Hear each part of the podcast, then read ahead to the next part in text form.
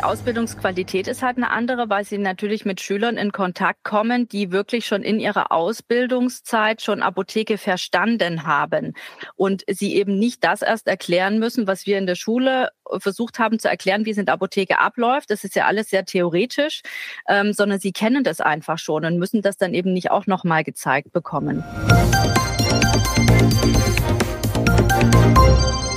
Es ist wieder Mittwoch und damit Podcastzeit bei das PTA Magazin. Hallo und herzlich willkommen zum PTA Funk, dem Podcast für PTA und alle, die uns zuhören möchten. Mein Name ist Julia Pflegel und ich bin die Chefredakteurin des Magazins. Wann haben Sie zum ersten Mal Apothekenluft geschnuppert? Wahrscheinlich während eines Praktikums. In Baden-Württemberg können PTA-Schülerinnen und Schüler seit diesem Schuljahr bereits während der ersten beiden Ausbildungsjahre in einer Apotheke jobben. Also neben der PTA-Schule etwas Geld verdienen und gleichzeitig schon mal Apothekenluft schnuppern. Das Projekt heißt PTA-Patenschaft und den Leitfaden dazu hat Dr. Sandra Barisch konzipiert. Barisch ist nicht nur PTA und Apothekerin, sondern unterrichtet auch an einer PTA-Schule in Stuttgart. Was es mit dem Projekt PTA Patenschaft auf sich hat, hat die 45-Jährige meinem Kollegen und Online-Redakteur Christoph Niekamp in unserer Podcast-Episode erklärt. Neugierig? Dann gleich mal reinhören und einen Like dalassen. Guten Tag, Frau Dr. Barisch. Hallo. Heute soll es um das Projekt PTA Patenschaft in Baden-Württemberg gehen, das mhm. Sie ja mit angestoßen haben. Sie sind PTA und Apothekerin, arbeiten in einer Apotheke und unterrichten an der Kerschensteiner Schule in Stuttgart. Mhm. Jetzt gibt es dieses Projekt ja schon seit diesem Jahr. Es ist schon ja. Angelaufen. Sie haben dafür den äh, Leitfaden auch konzipiert. Mhm. Erklären Sie uns kurz, was ist denn das Ziel des Projekts PTA Patenschaft? Ja, das Ziel, das übergeordnete Ziel ist eigentlich tatsächlich, dass PTA-Schüler schon mit Einstieg in der PTA-Schule einen gewissen Praxisbezug in die Apotheke bekommen sollen. Das heißt, mit dem Einstieg in die PTA-Schule sind sie ja rechtlich betrachtet pharmazeutisches Personal und dürfen dort unter Aufsicht natürlich und im Rahmen ihrer Fähigkeiten und Kenntnisse ja pharmazeutische Tätigkeiten in der Apotheke auch ausführen. Und deswegen gibt es natürlich nichts Besseres für einen PTA-Schüler, als in einer Apotheke sein Taschengeld zu verdienen als beim Bäcker im Fitnessstudio oder abends beim Kellnern zum Beispiel. Und ähm, das war im Prinzip der Anstoß des Ganzen, weil viele unserer Schüler tatsächlich nebenher jobben gehen müssen. Und dann habe ich mir gedacht, naja, warum machen sie das nicht einfach in der Apotheke? Und für die Schüler, für uns als Lehrer ist natürlich das Ziel, dass sie dieses Wissen, was sie in der Apotheke erworben haben, auch mit in den Unterricht bringen. Ja, also für mich als Lehrer ist das natürlich viel einfacher, wenn ich nicht immer von böhmischen Dörfern erzähle, sondern die sagen, ah, das habe ich schon gesehen, ah, das kenne ich, das haben die mir schon gezeigt. Ja, das ist einfach ganz, ganz wichtig. Und wir möchten natürlich als Schule ähm, ist unser Ziel, die Abbruchrate zu reduzieren, weil die Schüler ja sehen, sie haben das Ziel im Blick, sie sehen, wie toll Apotheke ist. Und deswegen bleiben die eher dran, weil sie genau wissen, das ist mein Ziel, dafür tue ich mir diese Ausbildung an, die ja wirklich nicht leicht ist. Also ist es so ein bisschen reinschnuppern in den richtigen Alltag oder mhm. was für Vorteile haben die PTA-Schülerinnen und Schüler davon? Genau, also die haben auf jeden Fall den großen Vorteil, dass sie gleich einen Praxisbezug bekommen. Sie bekommen ja einen Bezug zur Apotheke, dann auch wirklich einen Kontakt zur Apotheke durch die Website ptapatenschaft.de, wo ja die Apotheke gelistet sind, haben sie es auch einfacher, wirklich eine Apotheke zu finden, wo sie wissen, die sind auch willig, Auszubildende aufzunehmen, beziehungsweise Praktikanten und PTA-Patenschaftsschüler. Und ähm, eben, wie gesagt, diese Praxisnähe und die Apotheken sind ja auch verpflichtet, den teilnehmenden PTA-Schülern dann Mindestlohn zu zahlen. Das hat der LAV juristisch abgeklärt. Das heißt, die verdienen sich eben ähm, ein Taschengeld auf Minijobbasis und eben Mindestlohnbasis dazu. Sie haben schon das Gehalt, den Lohn angesprochen. Können Sie kurz mhm. die Rahmenbedingungen für die öffentlichen Apotheken sagen? Also was muss beachtet werden? Mhm. Also die Rahmenbedingungen sind eigentlich ähm, im Vertrag natürlich festgelegt. Der LAV hat da einen expliziten Vertrag für die Apotheken als Hilfestellung ausgearbeitet, wo eben genau dann auch festgehalten werden kann, wie viele Stunden und mit welchem ähm, Lohn bzw. Gehalt die PTA zu rechnen hat, also auch Urlaub, Kündigungsfristen, also alles das, was man im klassischen Vertrag hat, dann festgehalten. Und wie gesagt, die Bedingung für die Apotheken ist, dass es eben Mindestlohn sein muss. Und was die Apotheken wissen sollten, die PTA-Patenschaften sind nicht verknüpft mit den Praktiken Praktika, die die PTA-Schülerinnen und Schüler machen müssen. Weder die vier Wochen noch das halbe Jahr. Es ist davon komplett unabhängig, weil die PTA-Patenschaften freiwillig sind. Das ist wirklich okay. ein ganz, ganz wichtiger Faktor.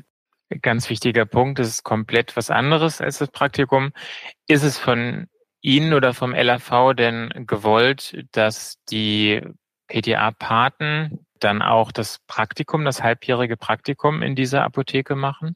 Ja, also auf jeden Fall. Das ist natürlich eins der zielführendsten äh, Dinge, die wir halt gerne erreichen möchten, dass die PTAs nicht nur vor ein Vorstellungsgespräch in der Apotheke haben für dieses halbe Jahr, weil beim Vorstellungsgespräch ja vor allem auch die Sympathie zählt. Ja, also ich lerne jemanden kennen, ich finde ihn nett und ich finde ihn nicht nett und dann komme ich oder ich komme nicht. Aber die Qualität der Ausbildung in der Apotheke kann man halt nach einem Vorstellungsgespräch nicht beurteilen. Und das ist eben der große Vorteil, wenn ich schon in diesen zwei Jahren in die Apotheke reingeschnuppert habe, dann wissen beide Seiten, worauf sie sich einlassen. Es kann ja auch dann sagen, es passt einfach nicht. Das ist ja auch ein Ergebnis, das ist ja auch ein positives dann, dass man sagt, hm, ich glaube, das passt bei uns einfach nicht. Und der große Vorteil für die Apotheken ist eben, dass sie ganz leicht Zugang bekommen zu den PTA-Schülerinnen und Schülern über die Website ptapatenschaft.de und ähm, dort sicher listen lassen können, was ja wirklich ein ganz leichtes Onboarding für die Apotheken ist. Und das Tolle ist, wenn die PTA-Schüler dann zum Praktikum kommen, dann kennen die die Apotheke ja schon. Das heißt, ich muss die jetzt nicht noch drei Monate einführen, weil die kennen sich in der Apotheke einfach aus und können sofort eingesetzt werden. Also die komplette Kennenlernphase bleibt eigentlich weg. Jeder weiß ja. ungefähr, das ist mein Gegenüber, das kann mein Gegenüber schon. Mhm. Ähm, das wäre jetzt ein Vorteil auch für die öffentlichen Apotheken in Baden-Württemberg. Da gibt es das Projekt ja im Moment nur in diesem ja. Bundesland. Mhm. Ähm, also die Apothekenleitung kennt die Schülerinnen und Schüler schon vorher. Was für Vorteile gibt es noch für die öffentliche Apotheke? Ja gut, die Ausbildungsqualität ist halt eine andere, weil sie natürlich mit Schülern in Kontakt kommen, die wirklich schon in ihrer Ausbildungszeit schon Apotheke verstanden haben und sie eben nicht das erst erklären müssen, was wir in der Schule versucht haben zu erklären, wie es in der Apotheke abläuft. Das ist ja alles sehr theoretisch, sondern sie kennen das einfach schon und müssen das dann eben nicht auch nochmal gezeigt bekommen. Und der große Vorteil für die Apotheken ist auch, ähm, dass sie einen Leitfaden, Sie hatten ihn vorhin schon angesprochen, in die Hand bekommen. Diesen Leitfaden, den habe ich erstellt, indem ich den Bildungsplan, den neuen für das Land Baden-Württemberg genommen habe, den quartalsweise unterteilt habe und diesen Leitfaden in Apotheke übersetzt habe. Also das heißt, ich habe mir angeschaut, welche Bildungsplaninhalte gibt es in diesem Quartal und was kann dann die Apotheke mit dem PTA-Schüler in diesem Quartal zum Beispiel machen, um die Ausbildung zu unterstützen. Einfach damit es auch nicht zu einer Überforderung kommt des Schülers. Weil wenn man sonst in der Apotheke hm, so das Gefühl hat, man müsste dem jetzt was beibringen, dann fängt man irgendwo an und hört irgendwo auf, ohne zu wissen, ob der das in der Theorie schon hatte. Und so gibt es jetzt eben diesen Leitfaden, wo man sich genau dran orientieren kann. Nicht muss, aber kann. Das bringt also mehr Struktur rein. Ja, und definitiv. Hilft, hilft den Praxisanleitern in der Apotheke. Ja, ganz genau. Gibt es da auch irgendwie Unterstützung vom Verband, vom Landesapothekerverband in Baden-Württemberg? Für das ganze Projekt meinen Sie für die Apotheken? Ja, ja das ist eben gerade dieser Leitfaden, den man downloaden kann. Der ist auf der Website dann entsprechend bei dem Bereich PTA-Patenschaften. Dann die Website, die ich schon mehrfach erwähnt habe, äh, www.pta-patenschaft.de. Da wird man als Apotheke gelistet, indem man einfach in seinem eigenen Mitgliederaccount beim LAV den Schieberegler nur nach rechts schiebt und sagt, ja, ich bin dabei. Und dann lädt man Logo von der Apotheke hoch, beschreibt die Apotheke ganz kurz und schon ist man mit dabei und wird automatisch eben dann ähm, auch gelistet. Und es gibt eben diesen Arbeitsvertrag, den ich auch schon ähm, erwähnt hatte. Also alle Dokumente, die die Apotheke eigentlich braucht, sind eigentlich da. Und nachdem sie sich listen lassen hat, muss sie eigentlich nur noch warten, dass die Schüler hoffentlich in Strömen kommen. okay, das ganze Projekt ist freiwillig, sowohl für ja. die Apotheken als auch für die PTA-Schülerinnen und Schüler. Genau. Wie sieht's denn auf Seite der PTA-Schulen aus? Sie mhm. arbeiten in der Kerschensteiner Schule in Stuttgart, die ist mit dabei, ja. habe ich gesehen. Ja. Ist einige PTA-Schulen aus Baden-Württemberg dabei, aber nicht alle. Mhm. Also es sind äh, zwei, die nicht dabei sind. Das finde ich jetzt eigentlich einen guten das, Schnitt. Wir haben 18, die dabei sind. Ja, ja, also. Woran kann das liegen und wo sehen Sie die Aufgabe der PTA-Schulen in diesem mhm. Projekt? Ja, also woran das liegen kann, da kann ich natürlich nur spekulieren. Wir haben keine Rückmeldung bekommen, woran es jetzt wirklich genau liegt, ähm, dass diese beiden PTA-Schulen sich eben nicht zurückgemeldet haben. Bei dieser Einführungsveranstaltung, die wir für die PTA-Schulen gemacht haben, da waren alle, glaube ich, bis auf eine PTA-Schule dabei. Ich kann nur vermuten, dass es vielleicht daran liegt, dass die Schulen Angst haben, die Schüler zu überfordern mit diesem Projekt, weil eben leistungsschwache Schüler da vielleicht ein Problem damit haben, wenn sie eben auch noch Zeit in der Apotheke verbringen. Aber im Endeffekt steuert das ja der Schüler und die Apotheke und die Schule kann ja dann auch noch sagen, hm, ich glaube, du solltest da jetzt vielleicht mal kürzer treten oder nur den Ferien jobben. Ja, also das hat man ja eigentlich selber in der Hand. Deswegen weiß ich nicht, ob das der Grund ist, aber wie gesagt, kann ich halt nur spekulieren. Und der Verband erhofft sich natürlich von den Schulen, dass sie Multiplikatoren sind. Das heißt, dass sie bei der Einführungsveranstaltung für die neuen PTA dieses Projekt vorstellen, die Flyer austeilen, dann gibt's Poster dafür, um die dann im Schulhaus auszuhängen, einfach um das wirklich mehrmals bekannt zu machen.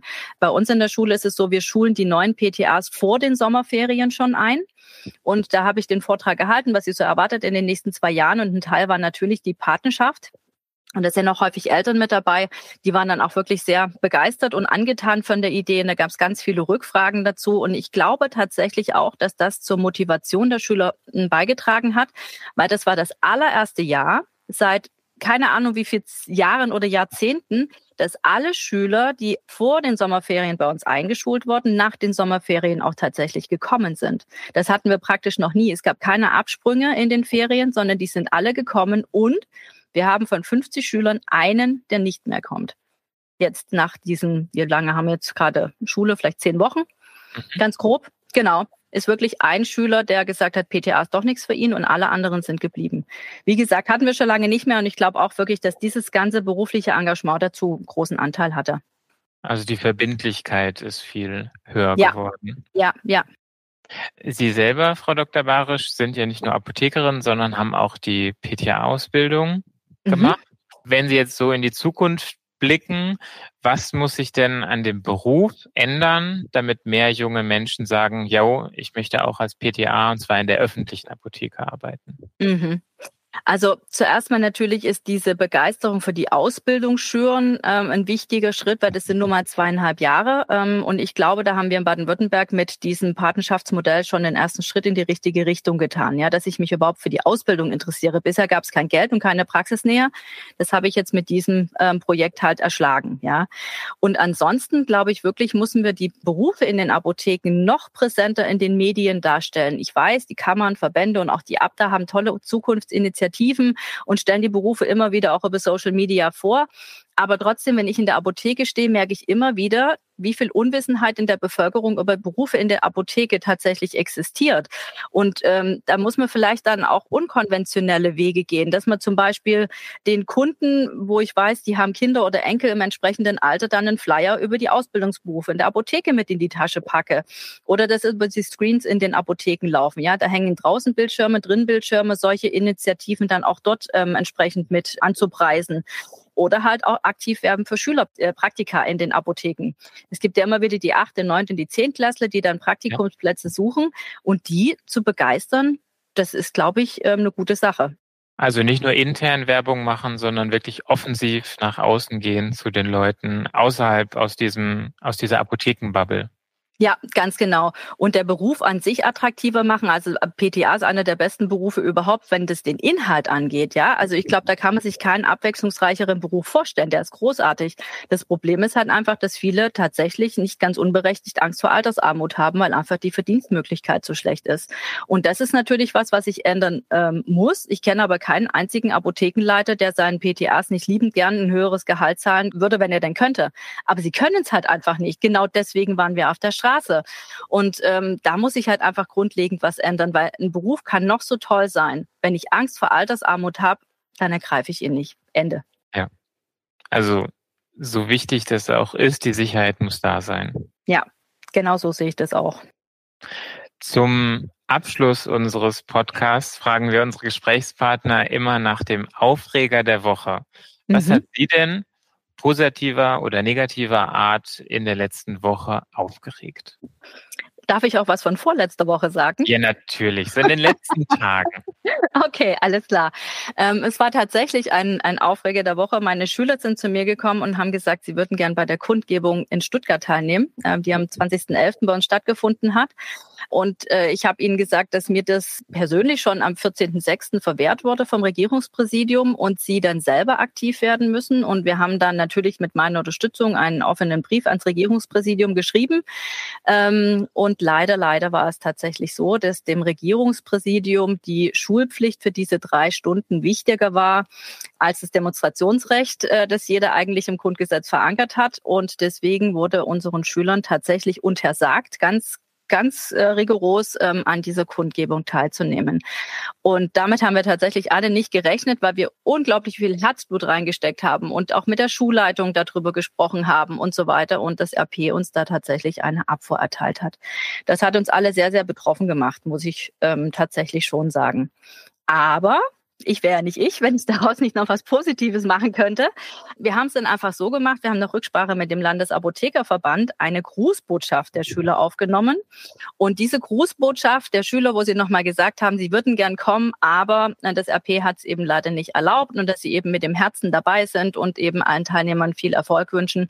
Das wurde dann über die riesige Leinwand ähm, auf dem Schlossplatz tatsächlich ausgestrahlt. Und das haben wir jetzt über Social Media auch ein paar Mal gesehen. Und da waren sie natürlich unglaublich stolz wirklich, dass das dann auch so honoriert wurde und ähm, dass das so viel Beifall gegeben hat. Und mich hat einfach gefreut an der ganzen Sache, dass meine Schüler auf mich zugekommen sind. Ich wusste ja, ich habe das Verbot, ich hätte es ihnen gar nicht gesagt, weil ich sie nicht enttäuschen wollte.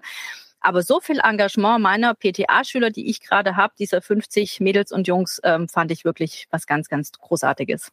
Ja, also Respekt für so viel engagierte Schülerinnen und Schüler. Ja, ja, ganz genau. So muss es sein. Und äh, wenn wir so weitermachen, haben wir vielleicht dann auch Erfolg. Und der sollte sich dann natürlich auch irgendwann hoffentlich auf die Honorierung der Arbeit der PTA dann auswirken. Das wäre schön, damit wir da wirklich mehr dann an Land ziehen können. Ja, Aber mit so engagierten Nachwuchs, da freuen wir uns auf die Zukunft hoffentlich. Ja, ganz genau. Das machen wir. Super. Vielen Dank, dass Sie sich Zeit genommen haben und das Projekt PTA Patenschaft vorgestellt haben. Ich Sehr wünsche gern weiterhin viel Erfolg. Tschüss. Dankeschön. Tschüss, Herr Niekamp. Das war unsere aktuelle Episode vom PTA Funk, dem Podcast von das PTA Magazin. Danke, dass Sie zugehört haben. Wir freuen uns über Downloads, Likes und Kommentare. Auf Wiederhören bis zum nächsten Mal.